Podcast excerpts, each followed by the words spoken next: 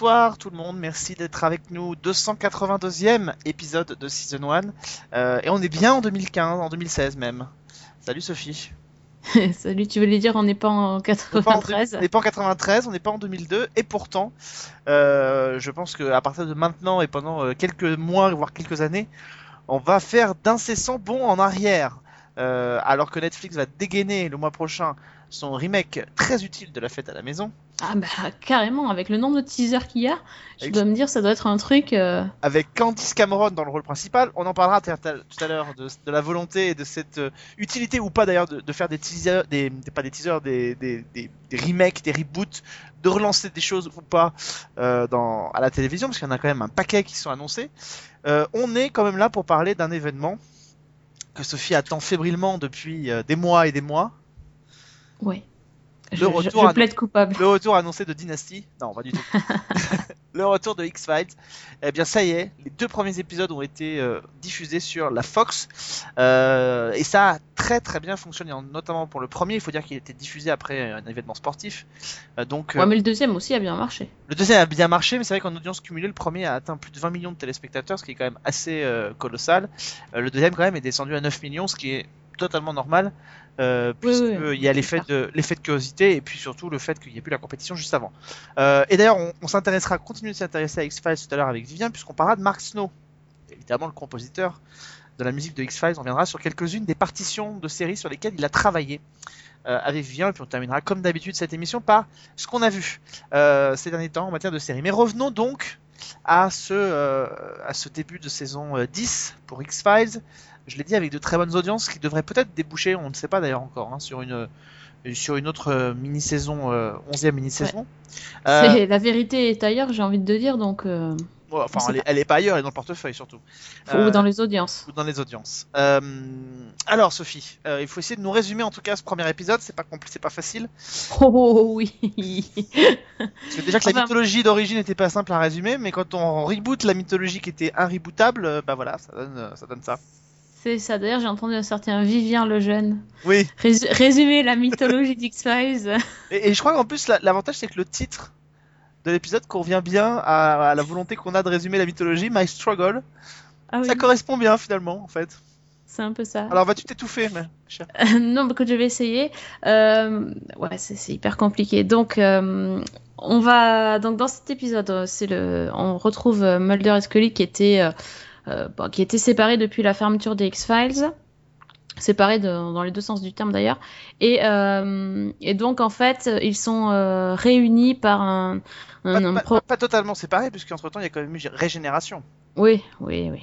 Je, je Ah mais-. J'ai préféré comment Eh bah, le oui, mais dans l'intrigue, euh, ça explique peut-être certains des flashbacks, euh, des trucs qu'on peut voir. euh, voilà. Enfin bref, ils ont été donc ils se retrouvent euh, grâce à un, présentateur télé euh, Tad O'Malley qui est joué par euh, Joel McHale de Community, qui est en fait un, grand, un présentateur de, télé qui euh, qui est fond dans la conspiration et qui euh, qui, a- qui dit que tout le que le peuple est manipulé, qu'on nous ment, etc. Blabla. Et donc, euh, il décide de d'exposer la vérité au grand jour. Mais quand même, il, a, il va faire appel à, à notre duo parce qu'il a, a envie que, bah, que aussi elle l'accompagne dans cette vérité. Il veut, il, veut un peu qu'il confirme tout ça. Et euh, c'est par l'intermédiaire de Skinner, qui joue les entremetteurs cette fois-ci, que euh, notre, notre duo va se, va se reformer. Euh, et donc, ils sont embarqués dans une, une histoire de. Enfin, ils vont rencontrer une jeune femme qui a été enlevée par les extraterrestres, à... enfin, enlevée à multiples reprises et, euh, qui va donc, euh, en fait, à la fin, euh, dire à, Mulder que finalement on lui a menti depuis, depuis toujours et que la vérité n'est pas peut-être celle qu'il croit et que la conspiration existe bien, mais qu'elle n'est pas forcément la conspiration qu'il croyait. Je sais pas spoiler. Si c'était pas X- si c'était pas X-Files, je pourrais penser que t'as détesté ce que t'as vu parce que en général quand t'arrives pas comme ça à résumer un truc, c'est que t'es pas euh, t'es pas au taquet quoi dessus. Et là c'est X-Files, je suis obligé de penser que forcément tu peux éventuellement envisager deux. Mais attends, monsieur, mais j'ai- j'ai- je, suis professionnelle, j'ai le droit, euh, je peux aussi euh, très bien euh, ne pas aimer parce que c'est X-Files, tu vois ce que je veux dire hein. Attends, à un moment donné, euh, je Donc suis t'as pas pas- aveugle. Donc t'as pas aimé Non. C'est vrai? Ah non, j'ai pas aimé, non. Ah bah d'accord, bah écoute, c'est Ah voilà. Ah ah Ah ah Calmez là. Ah ouais, tu vas calmer là. Ouais, non, non, euh, j'ai pas, j'ai pas détesté. Si, j'ai préféré le deuxième, largement.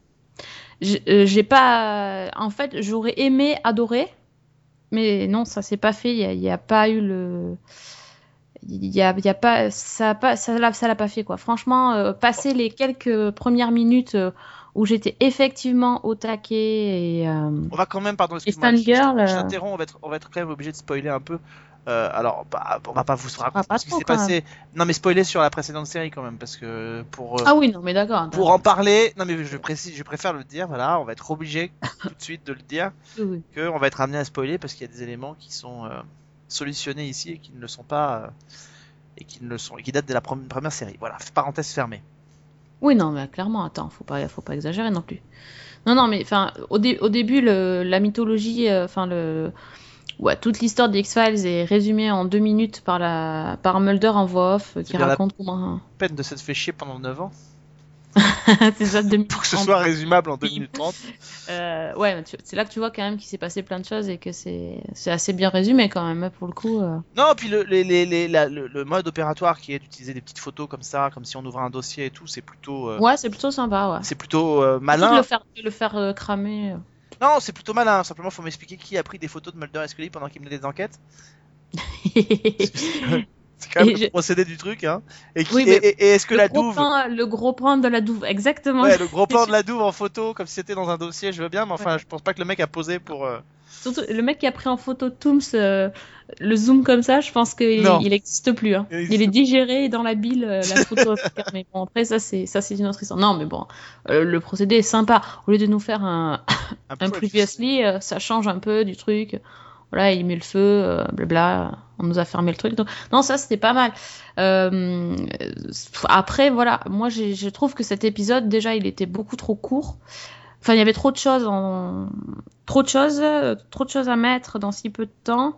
Et euh, à la limite, il aurait peut-être fallu un double épisode parce que là, ils se sont lancés dans un, dans un, comment dire, dans des retrouvailles. euh, donc représenter un peu qui sont Mulder et Scully vite fait, plus comment ils vont se retrouver, plus après il y a la euh, mythologie quand même.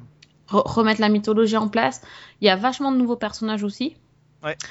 Et euh, puis il y a toute cette ce côté conspiration, etc. Plus le, le cas de la, enfin, la, jeune femme qu'ils vont rencontrer, euh, qui est quand même pas mal présente et tout ça. Et du coup, bah, c'est juste pas possible, quoi. Enfin, 40 minutes. Euh, moi, je dis, c'est- le format, c'est le format de la mini-série en, en elle-même qui est pas, Ah qui est pas tenable.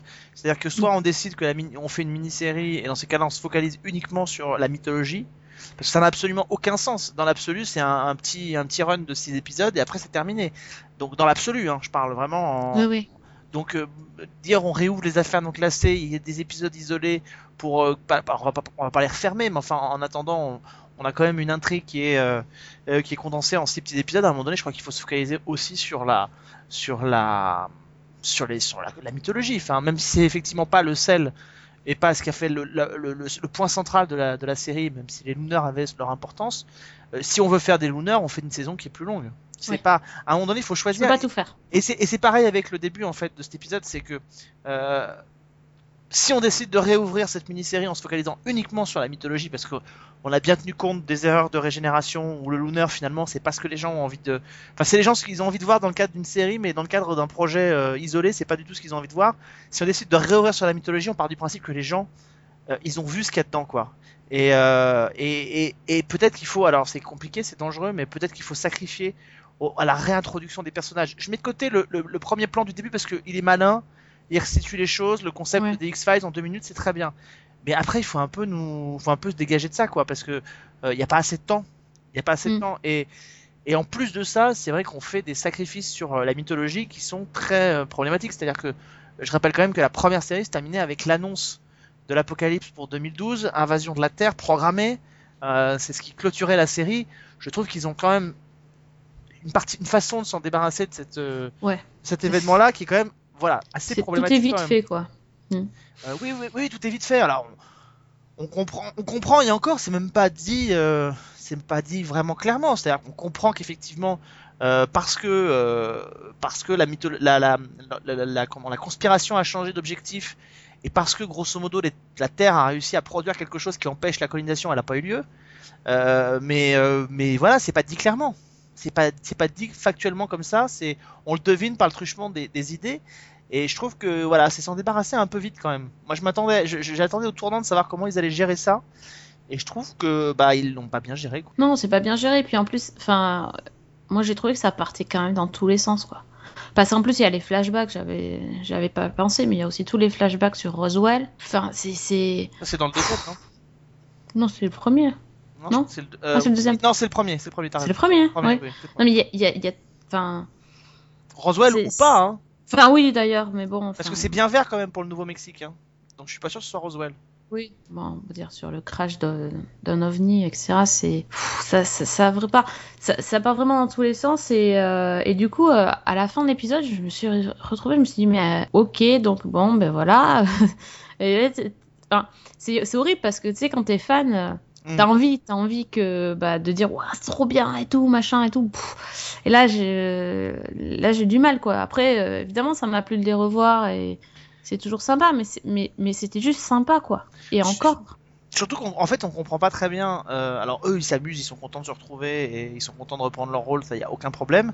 Mais on comprend pas bien en fait si euh, Mulder s'est fait avoir toutes ces années ou si nous on s'est fait avoir aussi pendant toutes ces années finalement en nous expliquant. Mais nous on le sait que c'est pas vrai. Enfin, c'est ça qui est, qui est particulier, c'est que nous on sait que ce qu'il a vu est vrai. Enfin, euh, et, et je me suis souvenu de ces épisodes, si tu veux, de la fin de la saison 4. euh, quand Mulder euh, décide de, en tout cas de simuler son suicide, parce qu'il apprend que finalement on pourrait, on lui, on lui aurait façonné une invasion extraterrestre pour dissimuler des projets occultes du gouvernement. Et euh, ça m'a fait penser à ces épisodes-là parce que c'est un peu le même, la même thématique qui est reprise ici. Euh, et, sauf que là, du coup, on sait pas. Alors, est-ce que la conspiration n'a jamais été telle qu'on le pensait et que les mecs ont simplement utilisé la technologie alien pour assouvir leurs propres desseins Est-ce que il y a vraiment une conspiration qu'ils ont réussi à déjouer et euh, ils ont profité de ce qu'ils ont mis en place pour la déjouer, pour prendre le contrôle et prendre le contrôle, se dominer les, les hommes avec un petit syndicat, etc. C'est ça qui est pas très très clair, quoi. Et surtout, on comprend pas l'urgence et la nécessité pour laquelle on réouvre les affaires non classées. C'est- ça se fait hyper vite. Tu comprends pas pourquoi. Ouais. C'est, c'est...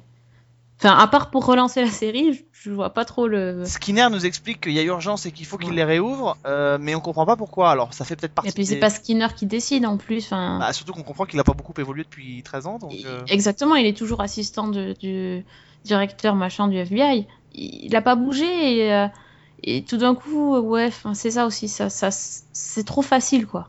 J'ai pas l'impression en plus, accessoirement, que ce soit le même bureau pour Mulder.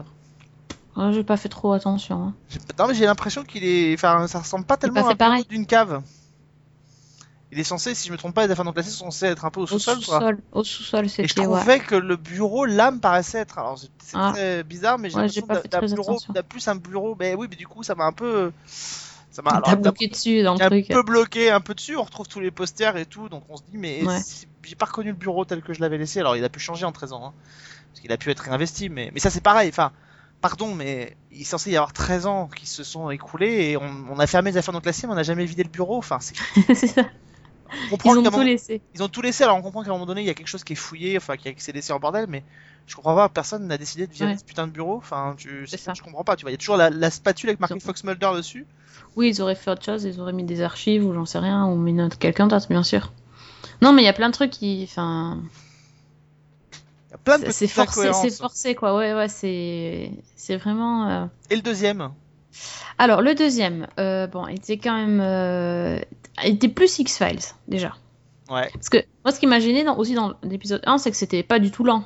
Pour moi, les X-Files, ça prend son temps. euh, tu, enfin, ils se déplacent, tu vois les déplacements, tu vois, tu vois, tu les vois enquêter, tu vois vraiment des choses qui se passent. Là, dans, dans l'épisode 1, euh, il se passe tellement de choses que t'as l'impression que tu clignes des yeux, tu vas rater un truc. Mm. Euh, alors que dans l'épisode 2, déjà, on est passé, ils sont passés en mode FBI, donc ils ont euh, ben, mis leur costume. Ils sont vraiment agents du FBI. Ils, commencent à vraiment enquêter, à montrer leur badge, sortir leur torche. Sortir etc. Bon, là, tout de suite, je me suis euh, vraiment reconnue en train de regarder cette. en train de regarder un épisode d'X-Files, quoi. Donc, il était. C'était un épisode indépendant qui quand même lié un petit peu à la mythologie, parce qu'il y a toujours cette espèce de, truc extraterrestre derrière. C'était assez malin, je trouve, parce que c'est pas juste un monstre. euh, juste le monstre de la semaine, c'est quand même une affaire euh, qui peut être reliée, je pense, euh, pour plus tard et qui leur permet aussi de faire le lien avec leur propre histoire. Donc, Je- enfin, surtout celle de Scully, donc. Je vais être très honnête, je me suis euh, posé la question euh, pendant ce moment. Je me suis dit, est-ce que puisque Fringe est inspiré d'eux, est-ce que eux vont s'inspirer de Fringe en liant finalement les, les éléments isolés à la mythologie, ce qu'ils ne faisaient pas avant, euh, et ce qui était le cas dans Fringe. Et en Oui. voyant cet épisode-là, je me suis posé la question. Je me suis dit, tiens, est-ce qu'ils auraient décidé de s'inspirer de ce qu'a fait Fringe pour euh, aussi finalement, comme c'est un mini un mini run d'épisodes, de, de lier tout ensemble quoi. Peut-être, mais d'ailleurs, il y avait un mec, euh, je sais plus si c'était dans l'épisode 1 ou l'épisode 2, il y avait un gars qui ressemblait trop à un observateur. Ça m'a fait penser, moi je l'ai vu, j'ai fait Ah. Euh, non, enfin, euh, bon, sur celui-là, c'était c'était pas mal. Il y, avait. il y avait ce qui avait fait la force des X-Files aussi, le, bah, le- les autopsies de Scully, le, les, les Mulder qui part, euh, qui part au quart de tour, euh, le, un truc un peu étrange, mais qui est quand même expliqué scientifiquement plus ou moins. euh, Enfin, le coup des corbeaux et tout ça, là, c'est. Tu comprends pas trop, mais après tu comprends pourquoi il y a les corbeaux qui arrivent, le truc des ultrasons, etc. Donc c'est. C'est lié. pas- faut l'expliquer parce qu'on n'a pas du tout expliqué le pitch. hein. C'est lié Ah à oui, des- c'est lié quand même à, une, à un docteur qui aurait fait des expériences pour le gouvernement. Euh, peut-être, alors pense-t-on, en insufflant euh, de l'ADN alien dans.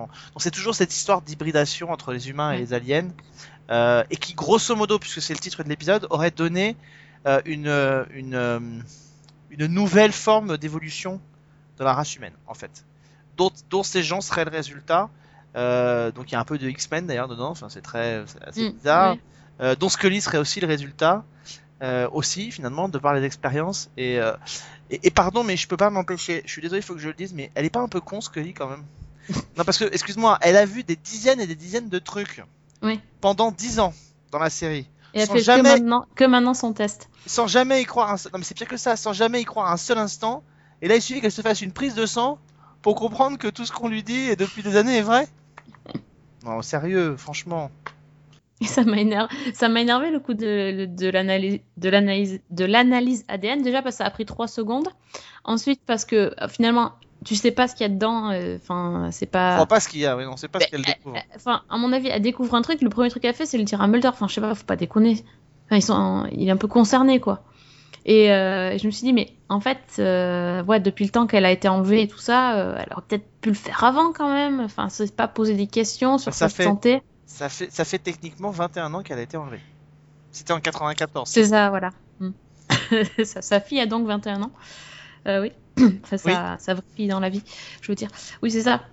Donc, euh, oui, non, c'est un, peu, c'est un peu gênant quand même. Enfin, c'est un peu une scientifique et tout ça, bon, je, je ne sais pas. Je me, je me pose des questions, oui, effectivement. mais Donc, Elle alors- est un peu con, comme tu dis. Elle est un peu con quand même. Mais euh, et puis surtout, euh, ouais, c'est. Je suis d'accord avec toi, l'épisode fonctionne quand même bien mieux, c'est-à-dire qu'on retrouve un peu les mécanismes qu'on a retrouvés dans, qu'on avait dans- auparavant dans, dans X Files. Ça fonctionne bien. euh, malgré tout, on a quand même envie de savoir ce qui se cache derrière cette conspiration, parce que euh, c'est pas un rejet total et on n'a pas détesté ce qu'on a vu. Il y a quand même cette envie de savoir ce qui s'est caché derrière. Il y a quand même l'envie de voir où est-ce qu'ils vont nous, nous emmener. Euh, est-ce qu'ils vont être assez intelligents pour avoir concentré en un petit épisode finalement, en un pardon, un aussi petit nombre d'épisodes, une mythologie qui soit un peu plus euh, courte? Mhm. Euh, alors ce qu'on n'a pas vu encore, mais c'est que normalement il y a un autre euh, deux agents du FBI, nouveaux agents du FBI qui oui, vont on les a pas vus. Lauren Ambrose et Robbie Hamel. On les a pas encore vus, je crois qu'ils arrivent dans l'épisode 3 ou 4. Euh, D'accord. donc la question c'est voilà, je sais que sur Qu'est-ce TV qu'ils vont faire? Qu'est-ce qu'ils vont faire? Et sur TV Line euh, à un moment donné ils, émettaient- ils ont émis l'hypothèse il y a quelque temps de, que, que peut-être euh, il y aurait une, une série une, il pourrait y avoir une sorte de série dérivée autour de ces deux personnages Ah ouais. Euh, la question c'est de comment ces personnages vont être accueillis par le par le public Euh, je pense que Muld- je pense que David Duchovny euh, si on lui propose il a bien envie de rempiler elle je suis pas certain elle je suis pas certain et X-Files sans l'un ou l'autre ça peut plus être pareil de toute façon, c'est ouais, c'est sûr. Et, et d'ailleurs, par rapport à, à- au personnage de Tad O'Malley, là, et aussi on va. Ils en ont pas reparlé. Enfin, c'est- assez bizarre. C'est assez bizarre parce que, ouais, en fait, on a le cul entre deux chaises là. On part sur six épisodes. Si on n'était pas sur six épisodes, c'est pas grave. Mais là, du coup, euh, ben, on, va bientôt avoir le troisième. J'ai vraiment peur de ce que je vais trouver, quoi. Je vais, être très honnête avec toi, et pour faire le lien avec une célèbre mm, saga de cinéma qui est revenue il y a pas longtemps, euh, je pense qu'ils auraient dû frapper un coup fort pour commencer cette nouvelle saison. Euh, pour vraiment frapper un coup fort après toutes ces années sans, sans présence de, de X-Files, en se débarrassant d'un personnage principal de la série. Direct. zba. À la fin du premier, ils auraient dû. Je pense qu'ils auraient dû. Celui, celui qui prend le plus cher, ah ben, du Coveney. Les Non, pas celui qui prend le plus cher, mais honnêtement, euh, euh, alors il reste pas forcément beaucoup de personnages à, à tuer dans la série, mais euh, euh, Ça aurait pu tuer Skinner, hein, parce qu'il a pas beaucoup servi. Hein. il sert pas beaucoup et en même temps, ça n'aurait du coup pas été un. Non, je pense qu'il fallait. Et, et- et par contre, Ça les personnages être qui sont morts et qui sont toujours en vie, euh, ça, ça, ça dérange pas Ça dérange personne ou comment ça se passe? Lesquels bah, Celui qui est à la Ah fin oui, de l'épisode oui, 1. oui, oui, oui. Bah oui, mais ça, on sait pas qui c'est encore. On sait pas. Ah Non, non, mais je- non, non, quand je dis on sait pas qui c'est, on sait pas si c'est vraiment lui. Putain. Ah, il, il, il, il- met Non, mais certaines. c'était. C'était génial, tu vois, c'était là, mais, mais je me croyais dans un sop, quoi. Je me suis Non, dit, mais c'est non, non, non, ça c'est du, ça c'est du X-Files tout craché. j'ai envie de savoir. Là, par contre, euh, Non, ça c'est du X-Files tout craché. Pour moi, si tu veux, ça renvoie à une autre séquence euh, qui est la fin de du double épisode Tunguska avec, euh, avec la main euh, en plastique de Krychek. ah ouais. Pour moi, ça renvoie à ce type de séquence-là, et ça, c'est plutôt malin, surtout si on part du principe que tout ce qu'ils ont vu euh, auparavant est faux. Euh, après tout, Ouais, s'ils ont réussi à empêcher la colonisation d'avoir lieu, ils ont pu trouver des moyens de sauver certaines personnes.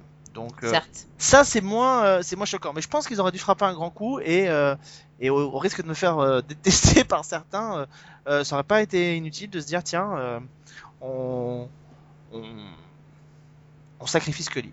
Ah, allez, allez, tout de suite. Hein. Non, non, mais euh, je- Allez, on prend les femmes, allez. non, là, là pour le coup, c'est vraiment parce que je sens, je sens pas que. Non, mais tu peux Scully pas, parce que du coup, t'aurais pas eu. Enfin, il y, a- il y a quand même des parties sympas à Mulder et Scully. Oui, euh, C'est une mini-série. C'est ouais. pas, on repart pas pour une série régulière. On repart pour une mini-série. Et transformer la quête de Mulder en autre chose que ce qu'on a déjà vu, créer un nouveau semblant. Parce que, excuse-moi, il y a un moment donné, on parle aussi de William. Et, euh, et on nous renvoie à des, artifices qu'on a déjà utilisés avec Samantha à la fin du premier ou du deuxième épisode, je sais plus, euh, autour de William. Enfin, bon, c'est un peu gros quoi. Le, William qui se retourne euh, avec ses petits yeux noirs. Enfin, bon, tout ça c'est un peu cheap quand même. On a l'impression qu'en fait, on reprend ce qui a bien fonctionné, mais qu'on crée pas forcément quelque chose de neuf. Si on est sur une mini-série événement qui est censée finalement faire ce que le film n'a pas pu faire, ben il faut créer une nouvelle dynamique. Et je crois que cette nouvelle dynamique, c'est offrir un nouveau, une nouvelle quête à Mulder et euh, et, et, et venger son sa partenaire de toujours et sa et la, la mère de son enfant. Ça pourrait être, euh, ça aurait pu être une nouvelle, euh, ça aurait pu être une nouvelle dynamique qui aurait pu être hyper intéressante. oh, T'es t'es dur, toi. Moi, j'aurais pas accepté. Hein. Je, franchement, j'aurais été dégoûté. Hein. Bah oui, mais au, enfin, si c'est pour euh, si c'est pour refaire quelque chose qu'on a déjà oui, fait, ça oui. sert à rien de revenir. Mais il joue sur la nostalgie. Tu peux pas nier non plus, tu vois. C'est pas. Euh, Enfin, je suis pas sûre que ça soit une série qui attire le, vraiment le public nouveau. hein. Donc, c'est. Bien sûr, bien sûr, mais Donc, ils ont tu- ils ont eu l'intelligence de ne pas justement de ne pas euh, aller dans euh, dans la direction finalement de prendre toutes les autres séries avec en restant quand même globalement ça reste quand même du X-Files ce qu'on a vu. Euh, Il n'y a pas de trahison fondamentale vis-à-vis de ce que c'était. Mais je pense quand même qu'il aurait fallu euh, à un moment donné se dire bon on revient quand même pour revenir. On revient quand même 13 ans après le reste. Euh, on revient en plus potentiellement que pour un petit laps de temps. Il faut créer une dynamique qui est très forte. Il faut créer une dynamique qui est très forte. De toute façon, euh, si la série cartonne et si Gay Anderson ne veut pas revenir, qu'est-ce qu'ils vont faire?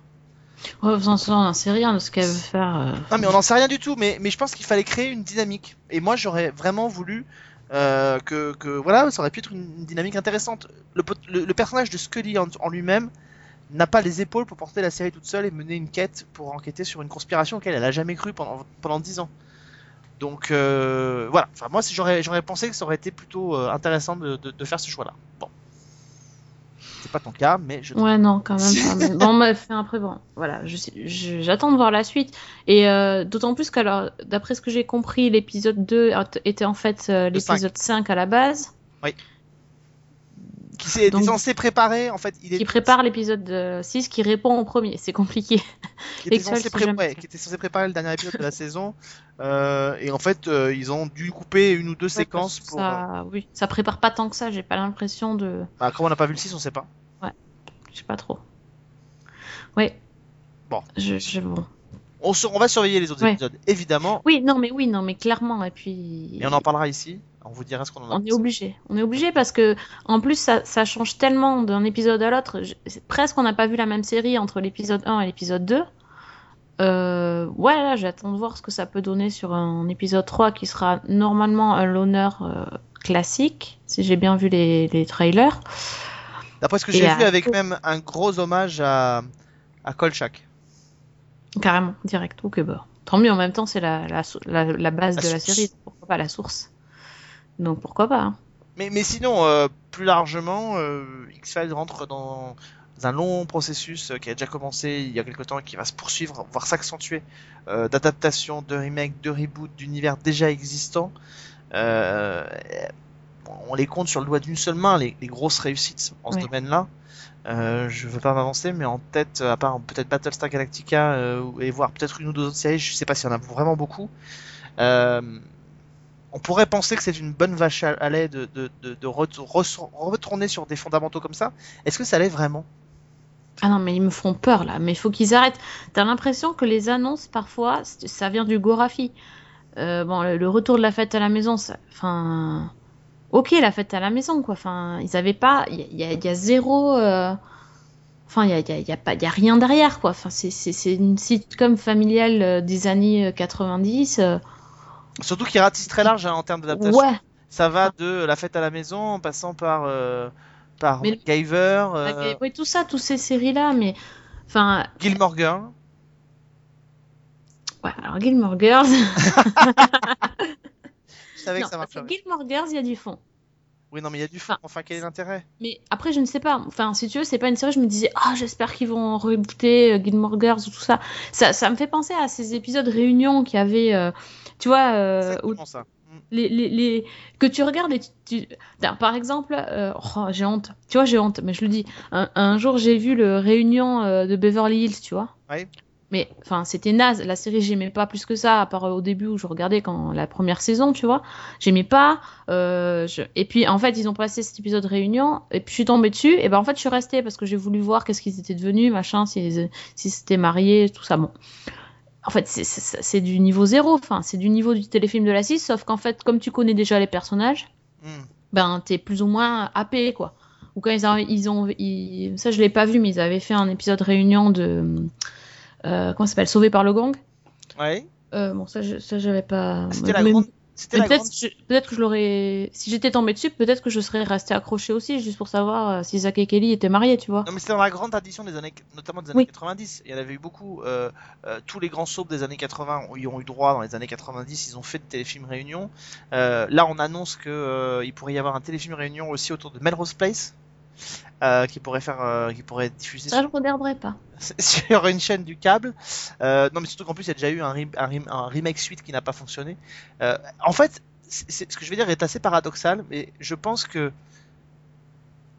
la, la seule solution pour avoir un reboot ou un remake qui tienne la route, c'est peut-être qu'il ait lieu sur une chaîne du câble. Alors, je mets Netflix de côté parce que Netflix brasse un peu tout ce qui passe à travers dans ses filets, tu vois. J'ai l'impression qu'elle fait un appel à témoins et puis que le premier qui arrive, elle le prend.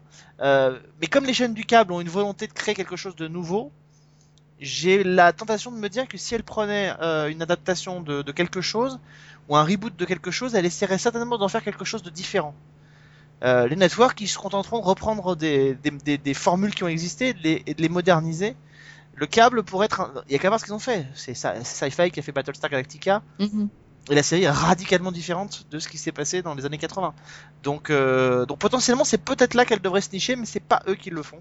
Parce que eux, ils cherchent vraiment des produits euh, et des programmes originaux. Mais, euh, mais voilà, il y a toute une valse de, de, de Il y a- programmes qui vont arriver. On parle même Il y avait pas la petite maison dans la prairie, il m'a semblé Ah, c'est un film, ça. je crois. Ah c'est un film. Donc là, on sera, on sera pas obligé de se Ouais. le farcir à la télé. Mais on parle aussi d'un. un- Alors, il y aura l'exorciste. Oui. Euh, Il y a l'exorciste qui va arriver en, en non mais qu'est-ce qu'il y a à raconter quoi Enfin, Bah, surtout que ça va être un cas d'exorciste sur le, le- sur une saison entière, ça va être sympa. Ouais, euh, Si pendant, si pendant 10 épisodes il faut se J'ai farcir des tamiens rien- débitent en enfer, contre- ça va être, ça va un peu varié comme. Non, mais j'ai rien contre le film, il fonctionne, enfin, Il fonctionnait à l'époque, il n'y a pas de souci. Mais enfin, de là à en faire une série, faut, faut. Minority Report aussi fonctionnait bien en film. Après, on, ils ont essayé de faire une série, on a vu ce que ça a donné, donc. euh, Je ne sais pas, je comprends pas comment, avec toutes les, toutes les ces reboots qui se plantent, On peut euh, se dire à encore que c'est chaque une bonne année, idée. se dire, tiens, si, si on faisait ça. Mais, oui, parce que euh, si encore, si encore ça fonctionnait, on pourrait comprendre la, mécanique qui se met en Tout route. à fait, bah oui, sur le succès. Euh, par exemple, ce qui se passe avec les, les super-héros, euh, voilà, il y a des Oui. mots de presse, ça, marche bien au cinéma, on fait des univers globalisés qui se mélangent. Mais là, globalement, toutes les adaptations se vautrent et on continue d'en faire. On continue de se Oui, dire bah, ça enfin, peut être une bonne idée. Et les, les- surtout que les reboots de, enfin, de séries de super-héros, il y a quand même vachement. C'est des univers. Il y a, y a des choses à raconter. Ils arrivent à. Enfin, ils ont. Ils ont un, comment dire, un spectre hyper large. Les univers des super-héros, en plus, ils continuent dans les comics. Il y, a, il y a des personnages secondaires qui ont leurs propres comics, etc. Il y a- il y a matière. Mais quand c'est le prince de Bel Air ou. euh, ou euh, j'en sais rien, moi, sauvé par le gong, enfin, il y a rien, quoi. Et c'est pas fini, je suis sûr, je suis sûr qu'on va voir revenir d'autres d'autres choses, je suis sûr qu'on va continuer euh, d'aller euh, d'aller exhumer des, des, des projets parce que il y en a bien un qui dans le lot va va se mettre à fonctionner et que s'il y en a un qui se met à fonctionner, ben ça y est, c'est terminé, on va on va se dire que ça peut fonctionner, on va en reprendre d'autres. Donc donc je crois qu'on va on va se diriger vers d'autres projets comme ça. Je, quand on voit qu'ils vont chercher ce qu'ils vont chercher comme type de projet, on est à l'abri on est à l'abri de rien du tout. Oui, c'est ça. C'est-à-dire que ça tout peut être revenir. tout et n'importe quoi, en fait. Oui, tout peut revenir. C'est-à-dire que même les séries que nous on a euh, affectionnées quand on était petit, euh, elles reviennent alors qu'elles ont honnêtement fondamentalement pas beaucoup d'intérêt. Moi quand j'étais gamin j'adorais MacGyver, j'ai absolument pas envie de revoir MacGyver revenir aujourd'hui, enfin ça n'aurait aucun intérêt. Ce sont des séries qui sont emprisonnées dans une époque donnée qui correspondent bien à cette époque-là, mais Oui, tout à fait. Non, mais c'est ça n'a pas de sens. Si tu veux, la- les seuls types de programmes qui pourraient trouver un sens euh, à revenir, pour moi, c'est à la limite, c'est même pas des reboots, ça devrait être des suites. Et, et pour moi, c'est ou les séries chorales ou les soaps. Pour moi, c'est les deux seuls types de séries qui pourraient revenir. Euh, et on l'a vu, qu'on aime ou qu'on n'aime pas, on l'a vu quand Dallas revient sur euh, sur TNT, elle reprend les intrigues de la première série. Voilà, bah, on aime, on n'aime pas, mais si on n'aimait pas la première série, on n'aime pas celle-là, mais si on aimait ça, on n'est pas déçu. Euh, on pourrait imaginer euh, dix ans plus tard euh, voir revenir euh, une nouvelle équipe au Cook County pour urgence, ouais. sans aucun problème, et que ça pourrait avoir son sens plutôt que d'essayer de faire des, que Mais des parce que projets ça qui lui ressemblent. choses, de toute façon. Oui, euh, et puis il y, a- il y a un univers, il y a une série chorale. On pourrait imaginer, pourquoi pas, de réouvrir le commissariat de Hill Street Blues euh, avec une nouvelle, euh, avec une nouvelle équipe, mais avec toujours les mêmes, le même type d'histoire. les mêmes- Enfin, ça pourrait, mhm. ça pourrait. Mais au lieu de ça, on va chercher des histoires qui sont inadaptables et intransformables parce que déjà à l'époque, elles étaient quand même assez limitées, quoi.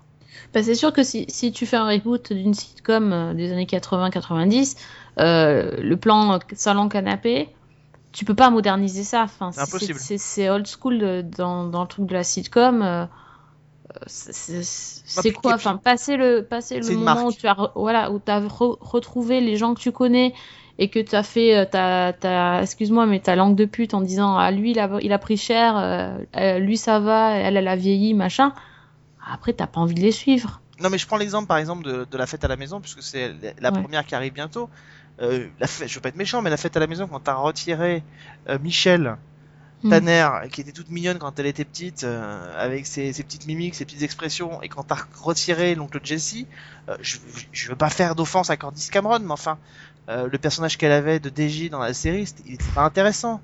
Donc mais on n'a pas aucun en- personnage n'est intéressant. Non, mais- Le chien jouait mieux que, que la vie des filles. Non mais enfin, c'est pas intéressant. C'était des histoires moralistes, euh, moralisatrices, pardon. Euh, T'as fait une bêtise, papa il t'explique pourquoi c'est pas bien, et tu dis pardon et tu fais un câlin. Là ils vont faire quoi maintenant? Alors euh, leur truc, euh, j'ai vu le, le trailer euh, où il vous explique qu'en gros c'est avant c'était trois mecs qui s'occupaient de euh, trois filles, trois petites filles, et maintenant c'est trois grandes filles qui s'occupent de trois petits garçons. Ouh Ça fait rêver. Et, au risque de me faire encore des potes, je suis désolé, mais c'est pas parce que on est un service de VOD qu'on doit agréger tout et n'importe quoi. À partir du moment où on se lance dans la production de fiction, euh, c'est pas incompatible de se dire si on, on décide d'avoir plein de genres différents, on pourrait avoir au moins une ligne éditoriale, c'est-à-dire dans le contenu la ligne éditoriale, c'est pas forcément de faire que du drame ou que de la comédie ou que de la. Non, c'est d'avoir une espèce d'exigence de qualité uniforme d'une série à l'autre. Et moi, quand je vois une chaîne qui est capable d'agréger un remake de La Fête à la Maison avec Jessica Jones euh, ou, euh, ou Daredevil, je comprends pas la ligne éditoriale de cette chaîne. Et c'est pas ce que j'attends de voir sur, euh, sur une chaîne comme Netflix. Euh, voilà. Si je vais sûr. payer 9 euros par mois, je suis désolé, j'attends de voir autre chose. J'attends au moins chose. Michel quand même. Non mais même à la limite tu fais un téléfilm réunion et c'est terminé ou tu fais Oui, un, petit nombre d'épisodes comme c'est le cas pour Gilmore Girl euh, et c'est terminé mais là on parle de peut-être un retour de Freaks and Geeks sur euh, sur Netflix et tout euh, la série a bonne presse etc mais qui aujourd'hui 20 ans après à part les nostalgiques vont avoir envie de venir voir Freaks and Geeks sur, sur enfin sauf si tous les comédiens d'origine reviennent mais enfin là j'ai un peu du mal à y croire donc qu'est-ce qui va se passer? Enfin je, je, je, je saisis pas le truc je saisis je saisis pas la logique qui anime toutes ces chaînes, euh, Netflix, mais c'est pas la seule, hein, toutes les chaînes y ont droit. Je comprends pas, je comprends pas. Et comme tu l'as très bien dit, c'est pas comme si ça marchait quoi. Donc on en reparle, c'est le 26 février, hein, la fête à la maison. Alors, on lui fera sa fête à la maison. Euh, Ouais, c'est ça, on va lui faire sa fête, je pense. On lui fera sa fête. Bon, euh, on va pas être grincheux non plus. On va revenir à notre petit X-Files quand même un tout petit peu euh, et, continuer sur notre euh, discussion avec Vivien. Et avec lui, on va revenir sur Mark Snow. Bah oui, quand même. On n'a pas parlé de la musique d'X-Files exprès. On va en parler avec Vivien maintenant. Mark Snow, qui travaille sur plein de séries, vous allez vous en rendre compte, et pas forcément que sur X-Files ou Millennium.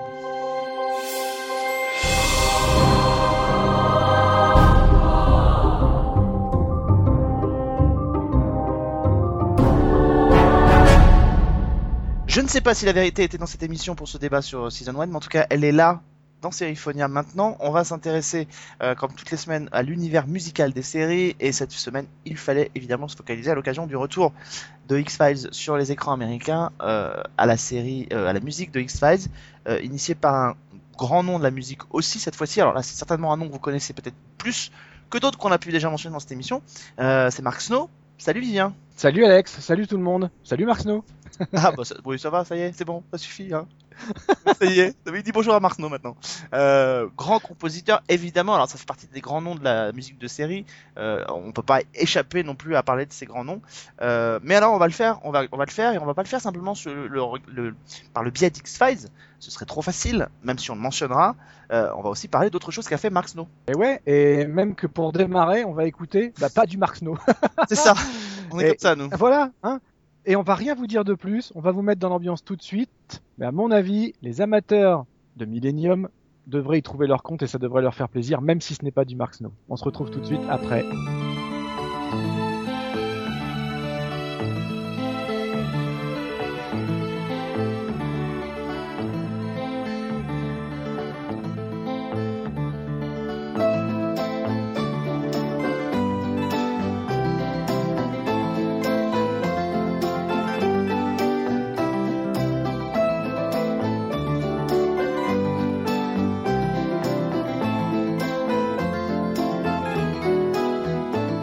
Raconter un peu les coulisses. C'est quand on a parlé de l'idée de faire Mark Snow, moi j'ai dit à, à Vivien, j'ai dit il y a une musique dans Millennium que j'ai adorée. Alors évidemment qui n'est pas de Mark Snow, qui est une reprise, mais euh, mais qui moi j'adore, qui est donc cette musique qu'on vient d'entendre, qui est extrait d'un épisode de la saison 2, l'épisode 20, qui s'appelle L'apprentissage de l'ordinaire.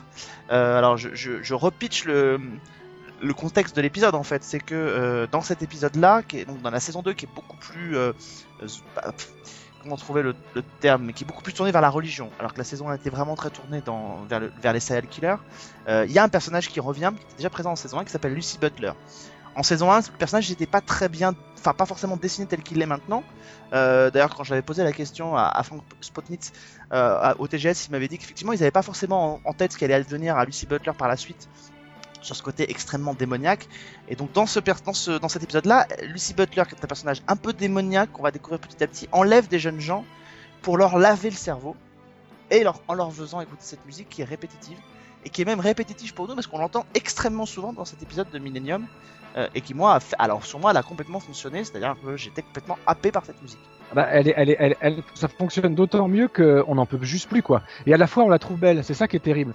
Et, euh, Et, d'ailleurs, en fait, pourquoi On avait dit pourtant hein, qu'on parlerait pas nécessairement de, de choses préexistantes, mais là, c'est différent parce que la musique s'inscrit vraiment dans le contexte de l'épisode. Elle est pas uniquement sur un plan narratif. Elle, elle constitue la quasi-intégralité de la bande originale de ces 45 minutes euh, d'épisode, grosso modo. Il y a très peu de Mark Snow finalement à l'intérieur. Il y en a un petit peu, mais on entend surtout donc ce morceau qui s'appelle Love Is Blue. Euh, on l'entend dans sa version qui n'est pas non plus sa version d'origine. On entend une version euh, signée Paul Moria, euh, qui était connu pour ce qu'on appelle un, un compositeur et un chef d'orchestre de easy listening. Euh, comment dire ça En fait, c'est une La musique de- d'ascenseur de une musique d'ascenseur, oui. de- on va pour le dire autrement, de vulgarisation de, de morceaux, euh, de morceaux classiques ou de, ou de morceaux pop là, en l'occurrence. Mais voilà, dans des dans des versions beaucoup plus simples. C'est un peu l'équivalent d'un André Rieu à la musique classique. Hein. J'ai dit ça de manière pas péjorative. Il, y a, il faut un public pour tout. Ça, c'était un peu péjoratif. Pardon. à l'origine, à l'origine, Love Is Blue, c'est une chanson qui avait été chantée euh, bah, à l'Eurovision et qui est en fait signée d'un monsieur qui s'appelle André Charles Jean Pop. C'est un Français euh, qui était né en février 1924 et qui est décédé en mai 2014.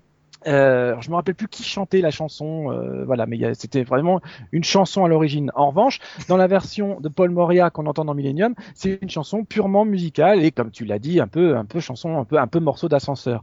Euh, mais ça contribue, ce, ce petit côté guilleret, ce petit côté gentillet et entêtant, à l'horreur de ce qui se passe, au traitement qui est affligé à ces pauvres jeunes hommes que, que Lucy Butler euh, séquestre. Euh, ça marche super bien, ce contraste entre la musique qui fait un, un effet presque comique sur des images très très très très sombres et assez violentes même parfois. Si, tu me permets, avant qu'on enchaîne sur euh, Millennium, je voudrais faire un, parallèle avec un autre morceau de la saison 2 de Millennium, euh, parce que on retrouve ces mêmes, ces mêmes thématiques-là, qui est aussi une reprise.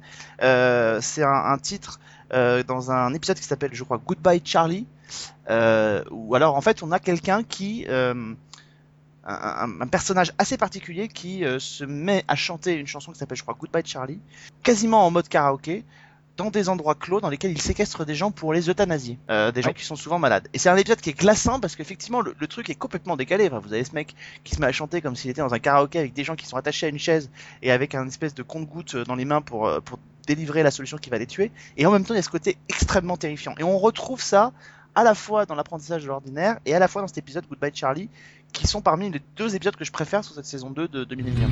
Goodbye to you, my trusted friend. We've known each other since we were nine or ten. Together we've climbed hills and trees. Learned of love and ABCs. Skinned our hearts and skinned our knees. Goodbye, my friend, it's hard to die. When all the birds are singing in the sky. Now that spring is in the air. Pretty girls are everywhere. Et je suis bien d'accord. Je, je les aime beaucoup aussi.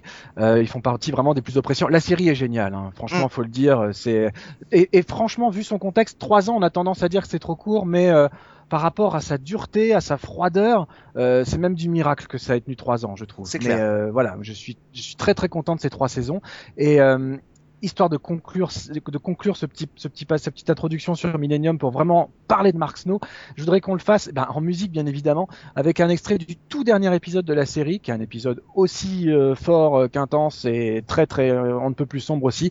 Et euh, le titre est très évocateur, ça s'appelle Goodbye to All That. Adieu à tout ça. Donc Millennium, ça finissait comme ça.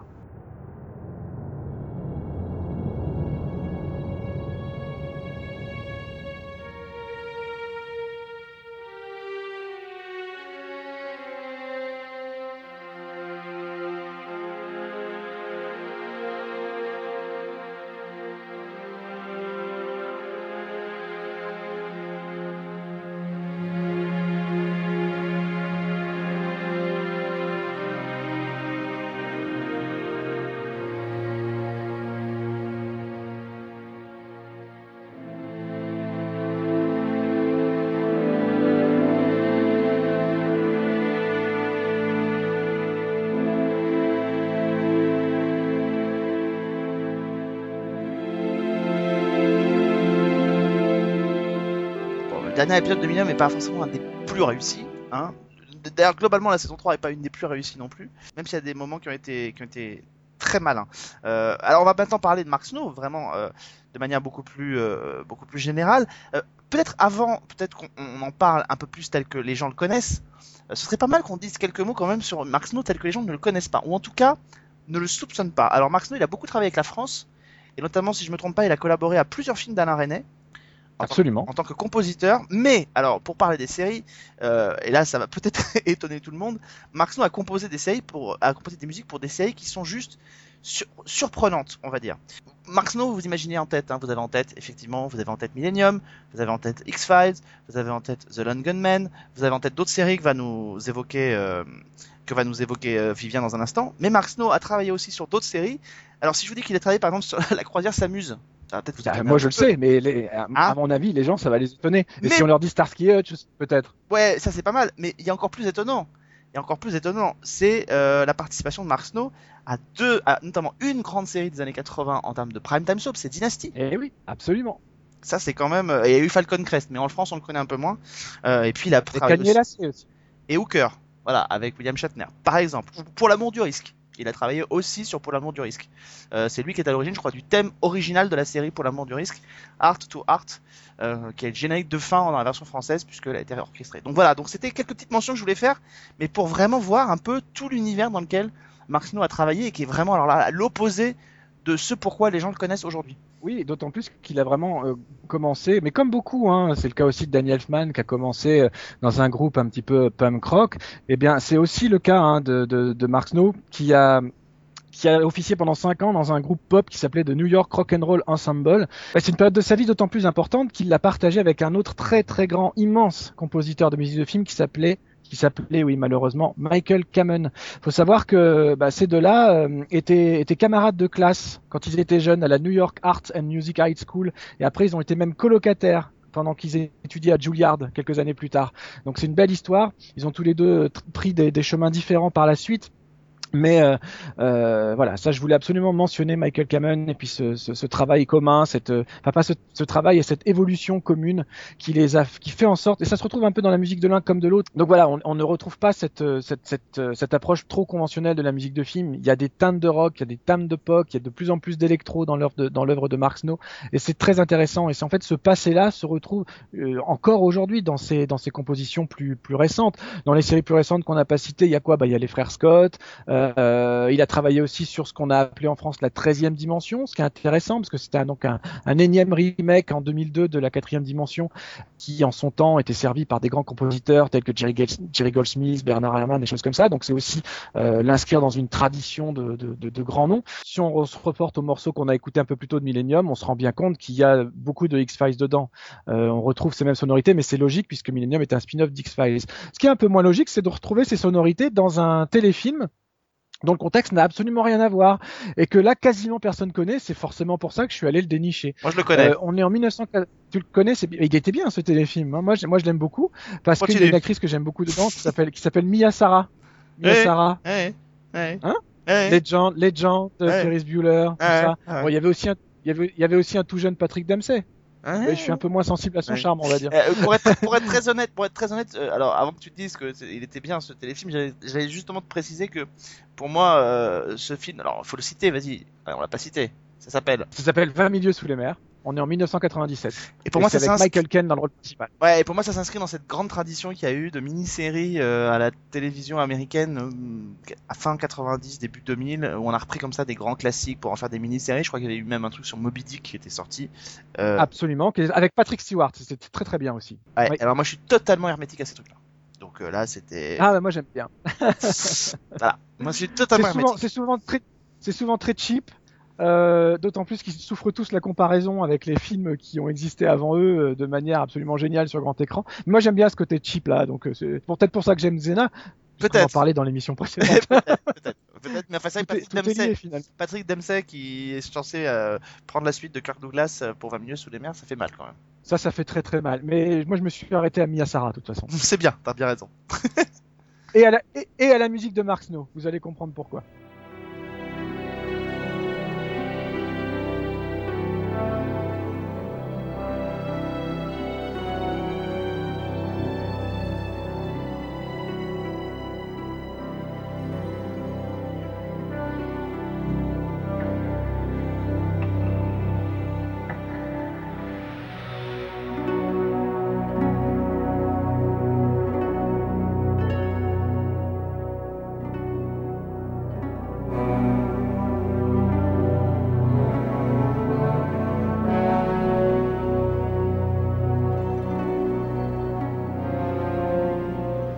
Sur le début, il accompagne le, côté sous-marin par des sons synthétiques qui se mélangent un peu à des sons réels. Euh, et là, on est purement dans le va mieux sous les mers. Ça peut être un Mark Snow qu'on connaît pas vraiment. Mais plus le morceau s'étire et plus le morceau s'avance, et quand on arrive à la toute fin du morceau, Là, on est, mais on pourrait être dans un épisode d'X-Files. On a l'impression d'être dans la forêt avec Mulder et Scully. La nuit, il pleut, il y a les lampes torches, alors qu'on est ben, 20 milieux sous les mers. Donc c'est intéressant. C'est pour ça que j'ai choisi ce morceau-là, au-delà d'aller dénicher un morceau que les gens vont pas connaître, ce qui est quand même le but principal de cette émission. Euh, c'est aussi de faire le pont avec justement ce qu'ils connaissent et de voir que une œuvre n'est pas forcément que rattachée à son, à son contexte purement filmique. Les compositeurs font évoluer leur propre style, leurs propres couleurs, leurs propres accroches. Et là, je pense que c'est le cas dans, dans ce final de morceau. On est vraiment dans une façon de faire alors pas une routine, attention, hein, mais une façon de faire, qui peut s'expliquer par le fait que Mark Snow est un compositeur, et toujours un compositeur très très prolifique. Et d'ailleurs, il a, il a un grand mérite, c'est que quand on l'interroge à ce sujet, quand il y a eu des années où il était sur plus de quatre séries simultanées, euh, on se dit c'est pas possible qu'un homme tout seul fasse ça. Et il est tout, les compositeurs ont toujours le crédit musique par Mark Snow, Joseph Loduca et tous les gens qu'on a pu citer. C'est faux. Il y a toute une batterie d'équipes. Il a des associés, il a des arrangeurs, il a des, il a des, il a des gens qui, qui écrivent les suites. Euh, pour lui, etc. Donc il a toute une équipe sur lesquelles il peut compter et qu'il n'hésite pas à mettre en avant quand on, quand on lui en parle en interview. Et c'est ce côté-là que je voulais aussi euh, euh, mettre, mettre en avant de, de sa personnalité. C'est quelqu'un de généreux.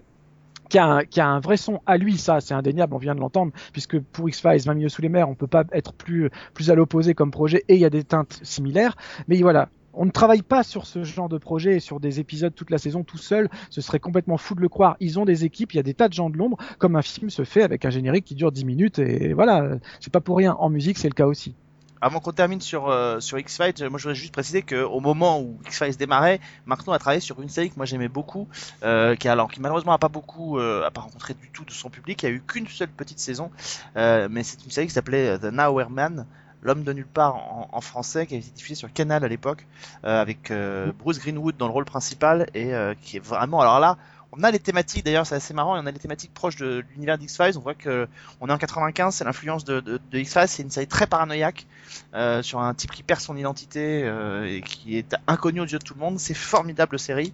Et Marceau a travaillé dessus aussi. Oui et puis avant d'enchaîner sur X-Files je voudrais juste aussi citer le fait qu'il a aussi mis en musique et c'est logique puisque c'est encore Chris Carter euh, la trop courte série aussi Arch Realm que avec ses défauts moi j'aimais bien. J'en aurais bien mangé quelques épisodes supplémentaires. Alors on enchaîne avec X-Files avec plutôt un des personnages féminins d'X-Files, quand même, parce qu'on est très focalisé dessus, hein. Et oui, les femmes, toujours les femmes, mais surtout Scully, quoi. Scully, quand même. Voilà. Quand même. Plutôt que, de, plutôt que de balancer le générique d'X-Files que tout le monde connaît, euh, je me suis dit qu'on allait plutôt, euh, en guise de, avant de parler un petit peu de, de, la série, du travail de Mark sur la série, euh, bah, diffuser le thème de Scully qui s'appelle très joliment le, la sérénade de Scully et qui intervient uniquement sur les dernières saisons quand Mulder n'est pas là et qu'elle est euh, c'est un thème qui lui va à elle et au petit William aussi leur enfant. Et j'ai choisi celui-là parce que d'abord il est très très beau et que euh, c'est une trame narrative que l'on doit retrouver dans les nouveaux épisodes de cette saison 10 s'il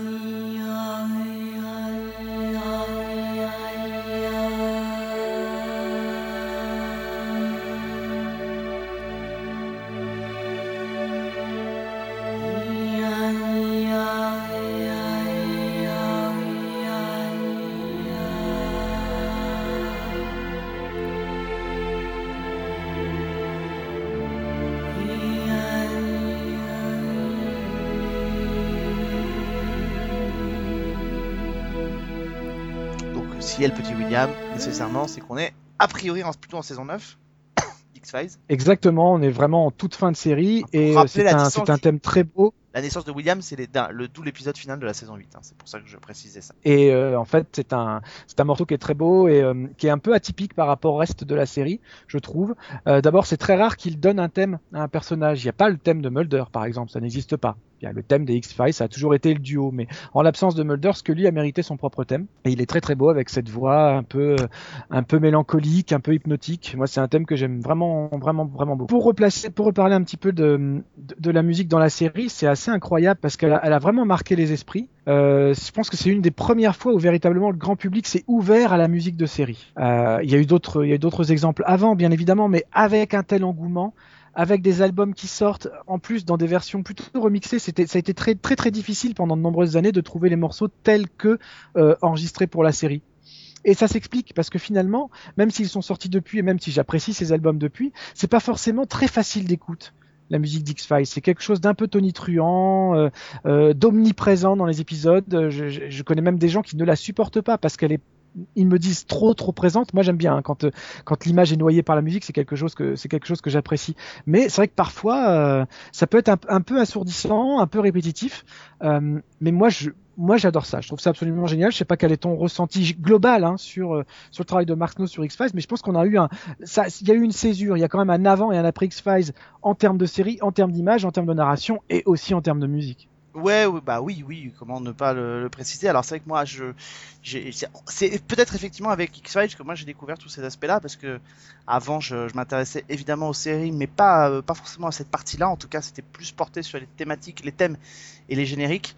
Euh, donc euh, voilà, donc moi j'étais plutôt dans cette, dans ce registre-là, et j'ai découvert effectivement toutes ces musiques. C'est la première fois peut-être que des, des, compiles de, de musique sortaient, que on, écoutait ces musiques-là, peut-être en étant peut-être un peu plus focalisé sur les sur les thèmes, encore une fois, principaux qu'on connaissait.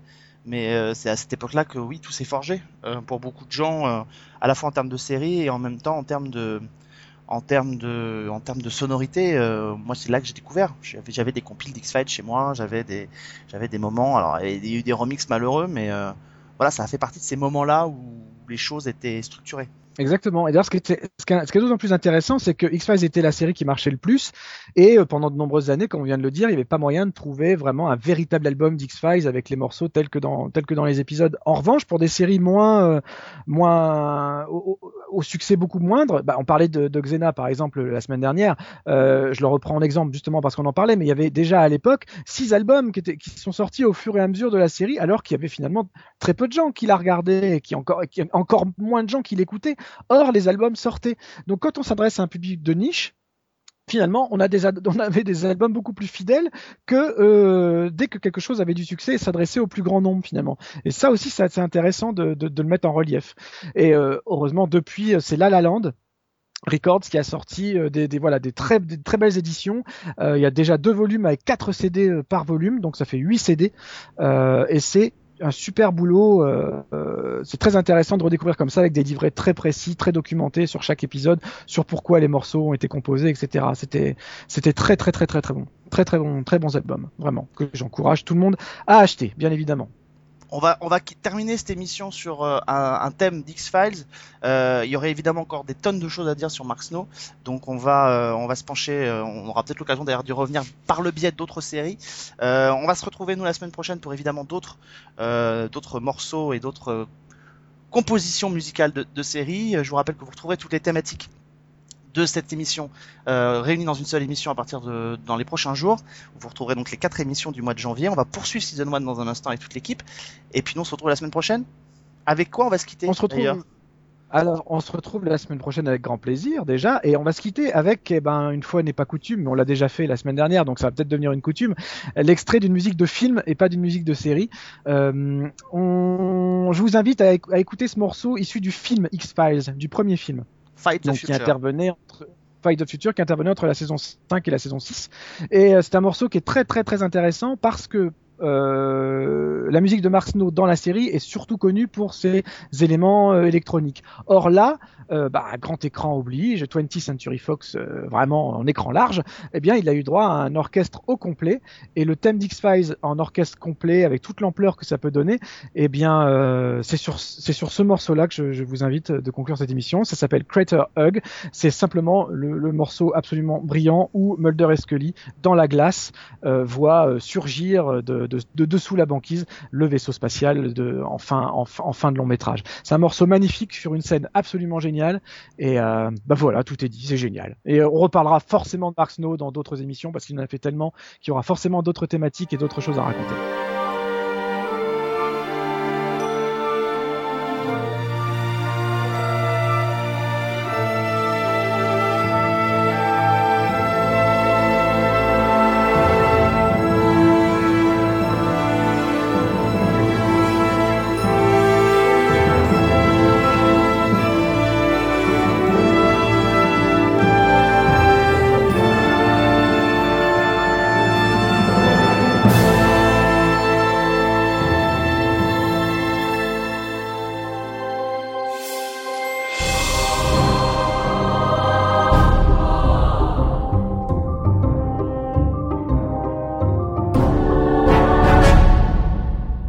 Même, hein. Mark Snow qui a travaillé sur la musique de Dynasty ou pour l'amour du risque, ça t'en bouche un coin quand même, hein. Arrête, je peux pas m'en remettre là. c'est pas possible. oh non. C'est, bah, il a bien fallu qu'il commence, hein. Il peut pas arriver pim et Ah, faire un, c'est- un- un- une, une partition sublime sur, euh, sur X-Files, c'était pas possible. Est-ce que t'as vu des petites choses? Ou pas d'ailleurs? C'est pas obligé. Bah oui, quand même, évidemment. Euh, tiens, bah justement, j'ai. Oh là là, je t'ai écouté, dis donc. C'est fou C'est ça. vrai? Ça m'arrive de temps en temps. Écoute, c'était bon, c'était la seule fois de 2016, je te préviens. Euh, j'ai regardé Merde. Lucifer parce Ah. que attends, tu m'as vachement étonné la semaine dernière quand tu nous as dit que c'était sympa, que t'avais vachement aimé et tout. Je me suis dit mais euh, quand j'ai lu le pitch en fait, je me suis dit non mais c'est clair. Bon, je sais que t'as des goûts pourris, mais là je me suis dit quand même qu'est-ce qui se passe et tout ça. Bon, j'ai regardé et ben attends mais moi aussi j'ai aimé, c'est fou ça.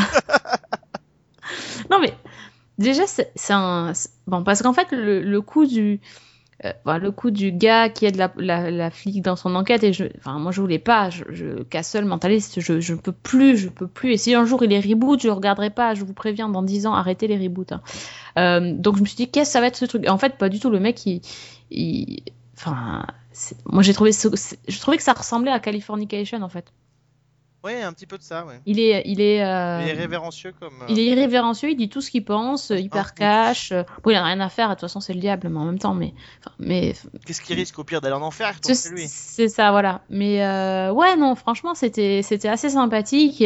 Et, puis le, le, le voir s'agacer parce que ça parce que la, la jeune la jeune inspectrice ne en fait son, son influence ne marche pas sur ce, sur cette flic, on sait il sait pas trop pourquoi et ça l'agace au plus haut point. J'ai trouvé ça assez drôle. Euh, euh, c'est euh, non, c'était c'est vraiment pas mal, c'est une très très bonne surprise. euh.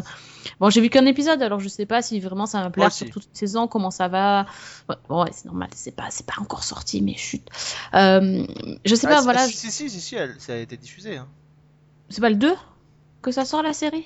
Euh, non, non, j'ai vu le pilote, il a été lancé cette semaine, je crois. Attends. Il a été lancé la semaine dernière, je crois, je l'ai vu. Il, a fait, il a fait 7 ou 8 millions de Ouais, téléspectateurs. d'accord, ok, bon, je- autant pour moi. Enfin, bon, voilà, sur, sur un épisode, sur le pilote, c'est hyper efficace, ça fonctionne super bien. euh, euh, bah, c'est assez, euh, comment dire, bah, moi j'ai trouvé ça, ça me mettait de, de bonne humeur en fait cette, cette série. J'ai trouvé ça agréable de voir ce, ce gars qui, qui en fait il en a rien à faire de tout et il balance tout ce qu'il veut. Euh, comme toi tu disais Alex, le, Dr House aussi. euh, qui, qui balance ce qui lui passe par la tête à ses patients. C'est un peu le même truc. Et euh, ma foi, j'ai bien aimé. Après, à voir ce que ça peut donner sur une saison, sur plusieurs épisodes. Est-ce que cette. le, le truc que j'ai pas trop aimé, là, c'est son, son frère qui. Ouais, voilà, avec ses, ses, ses petites ailes, enfin ses immenses ailes. euh, bon, je, je sais pas. Est-ce que j'ai envie de connaître, euh, de, de voir une bataille entre euh, des anges, des démons? Non, ça, ça, ça par contre, non. Mais bon, à voir ce que ça peut donner. En tout cas, euh, la musique est hyper sympa aussi. Enfin, c'est très rock'n'roll comme série. Ouais, c'est- fun. C'est une vraie Ouais, série qui, c'est une fun. série qui, qui aurait pu être, je comme je l'ai dit la semaine dernière, la pire idée du siècle et, et qui se révèle être une jolie surprise. Drôle. Ouais. Pas la série de l'année, mais euh, mais une, une belle surprise pour une série de pour une série qui essaye quand même un tout petit peu de renouveler un format qui est éculé euh, et qui est essoré jusqu'à la jusqu'à plus soif, qui est du binôme d'enquêteurs. On n'en peut plus quoi. On n'en Mm, peut mm. plus trouver Totalement. quelque chose pour relancer la, la, la machine. Euh, voilà, et tu disais euh, quand ils rebooteront Castle dans 10 ans, mais on pourrait même l'avoir rebooté dès l'année prochaine, puisque euh, les créateurs de la série n'excluent absolument pas l'idée de continuer Castle sans Castle ni Beckett. Donc euh, pourquoi pas Oh là là là là. Ah oui. Donc euh, pourquoi pas D'accord. Le reboot pourrait revenir bien plus tôt, et pareil pour Bones. Donc euh, ben, c'est des séries qui continuent très bien se porter, mais les comédiens Ah commencent à devenir un peu exigeants, donc euh, Ouais, bah oui, tu m'étonnes depuis le temps. euh. et puis je suis pas certain que sur Castle ils s'entendent euh, très bien tous les deux en plus. Oh, on en connaît d'autres qui s'entendaient pas bien et qui, quand il faut faire un reboot, ils s'entendent bien après. hein. Oui c'est ça, dis ça, je dis rien. c'est hein. passé entre nous, c'est vrai.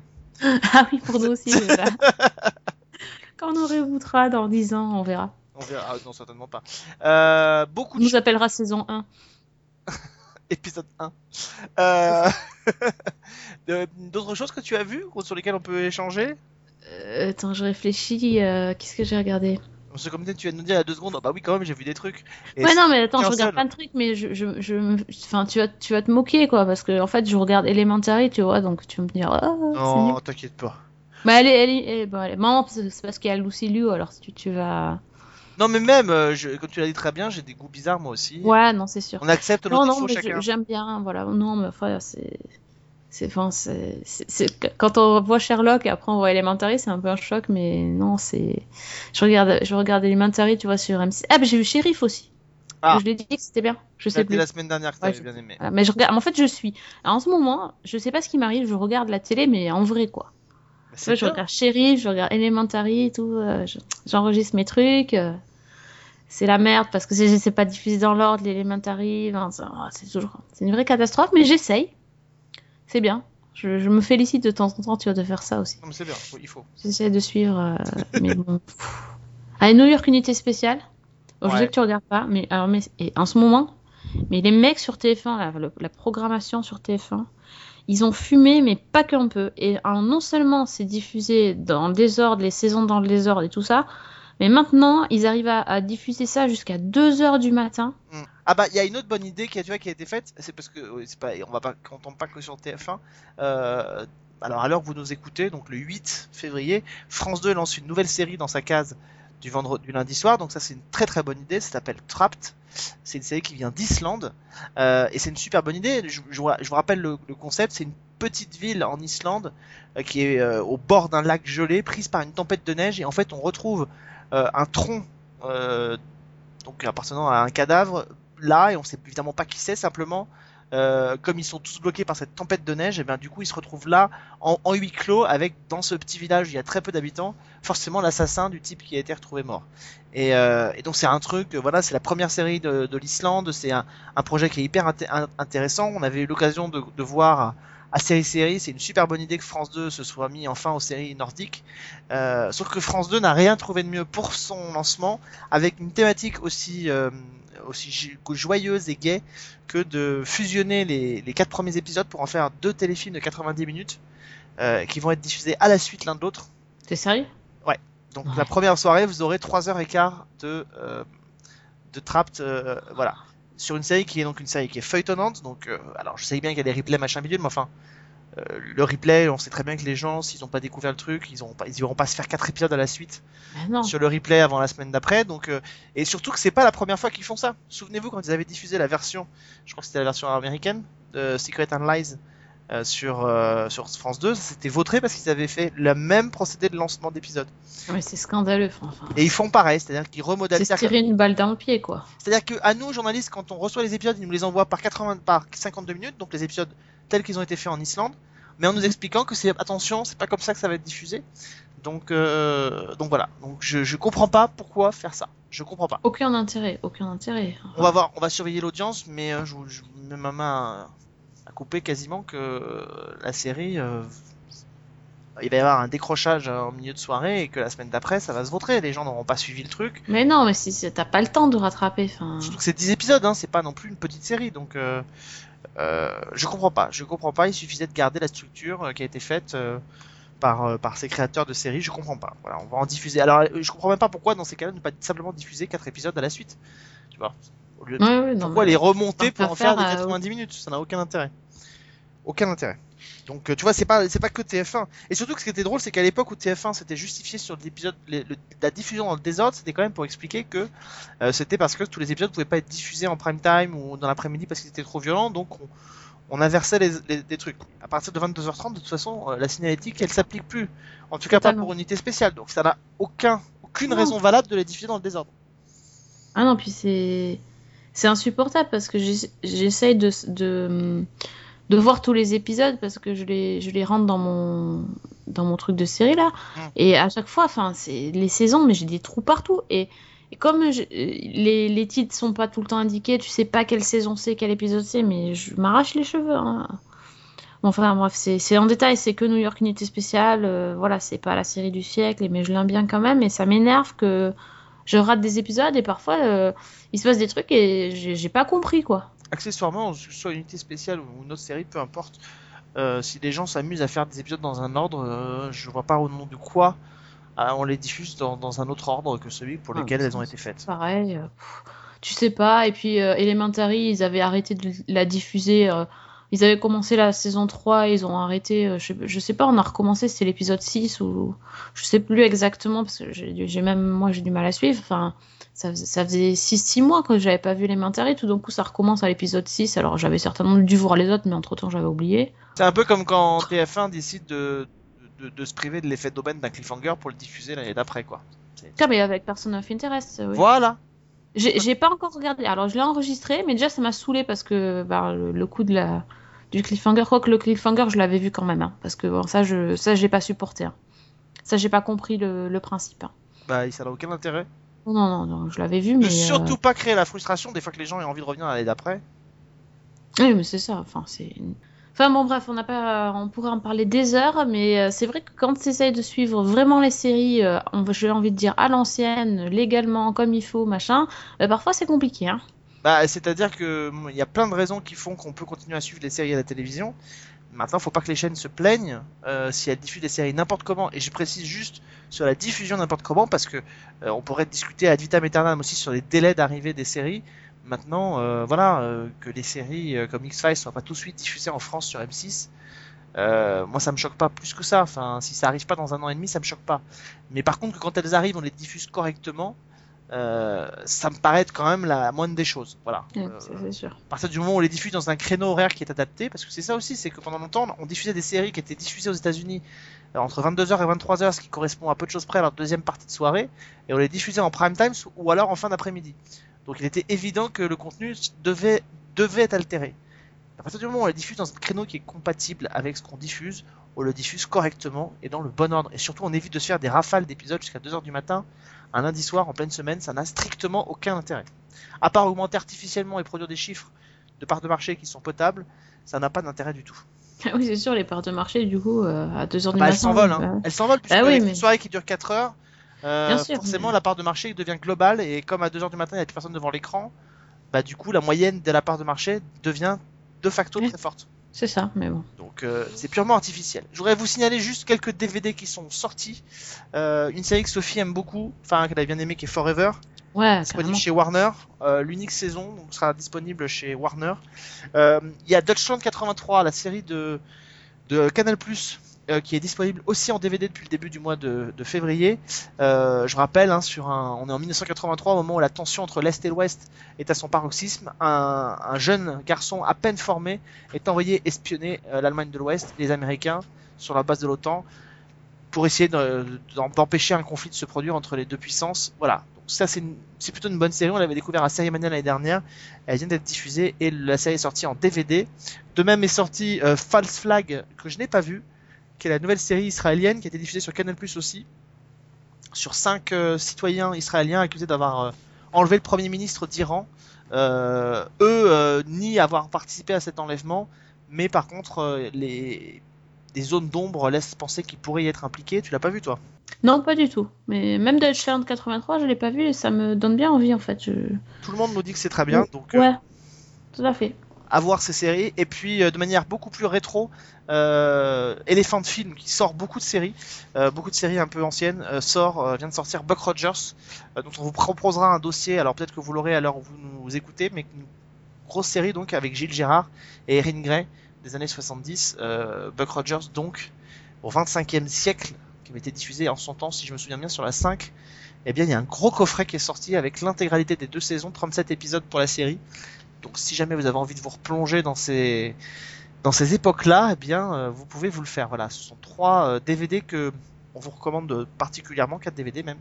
Euh, il y en a plein d'autres hein, au mois de février. Il y a beaucoup beaucoup de sorties de DVD qui sont euh, qui sont annoncées au fur et à mesure qu'on on pourra les voir euh, ou qu'on pourra voir euh, des séries qui nous intéressent et qui peuvent vous intéresser. Ben, on essaiera aussi de continuer à vous en signaler de temps en temps quelques-unes. Bien la semaine prochaine, on va pouvoir vous parler d'une d'entre elles puisqu'on reviendra sur Touchland 83. Exactement, qui vient de sortir donc en DVD chez Studio Canal. On s'est dit que ça pouvait être euh, hyper intéressant. Euh, et côté musique, côté Seriphonia, avec euh, notre ami Vivien, on s'intéressera à un monsieur qui s'appelle Lennartz, qui a travaillé sur des séries comme Agent Carter ou encore Supernatural. Voilà, je dis ça, ça peut vous Hmm. peut-être vous faire plaisir. Voilà, ce Tout sera à la semaine prochaine. Dutchland 83, Lennartz, compositeur de musique. Ce sera au sommaire de ce prochain numéro de Season 1. On espère que vous serez avec nous. hein. Ah, surtout, et la vérité est toujours ici, hein, elle n'est pas ailleurs. Ouais, ne la vérité pas. est ici. euh, faites confiance à personne, mais à nous, vous pouvez. Un petit peu.